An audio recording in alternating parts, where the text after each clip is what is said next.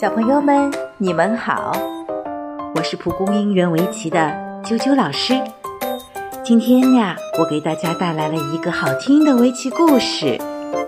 这个故事的名字叫做《烂柯山的传说》。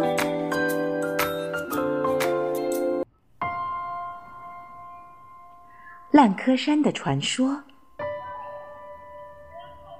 传说很早以前。烂柯山下有个乡村，村里住着一位勤劳善良的人。因为他是一个砍柴为生的樵夫，所以人们都叫他王乔。这年春季的一天，王乔拿起扁担斧头上山砍柴，走到山上。见到两位白发长须的老人，携手进了烂柯山的桃花洞。王乔很觉得奇怪，村里没见过这样两位老人啊。出于好奇，他也就跟着走进了洞里。只见洞中流水潺潺。两旁桃花红得鲜艳，有的已经是硕果累累。两位老人在一块青石的两边坐下，摆开棋盘，下起棋来。王乔见此情景，也就放下扁担，撂下砍柴用的斧头，蹲在一旁观棋。时间一长，只见两位老人有时顺手摘下一只桃子吃，有时也送给王乔一只吃。不知过了多久，两位老人下完了棋，起身向洞的深处走去。这时，王乔才想起自己是来砍柴的，连忙去捡扁担。却发现扁担已经腐烂，再去拾斧头，斧把也已经烂了。这下可好，柴砍不成了，只好顺原路出洞回家。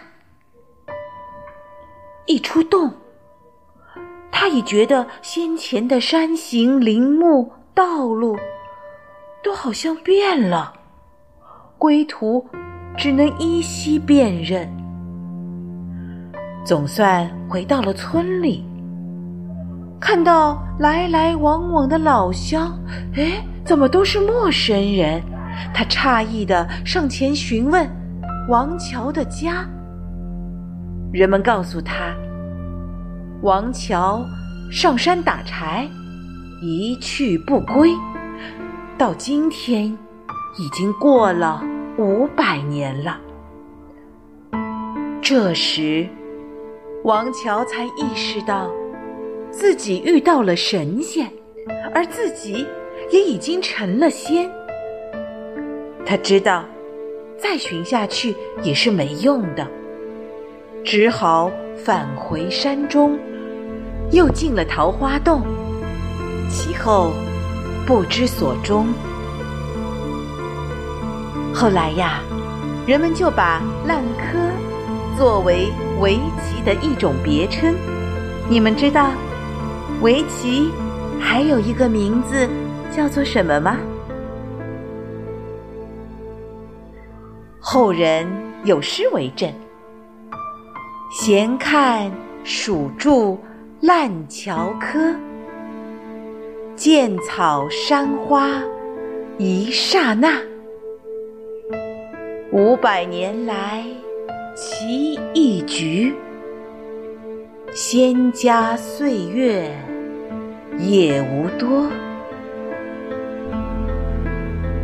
下棋需要智慧的思考，人生更需要睿智的经营。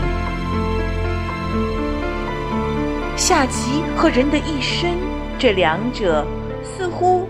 没有什么必然的联系。但是，小朋友们，等你们长大以后，你们就会发现，无论是围棋还是人的一生，都是一个比拼思想、格局和境界的游戏。好啦，啾啾老师的围棋故事今天就分享到这儿，我们下一个故事见喽。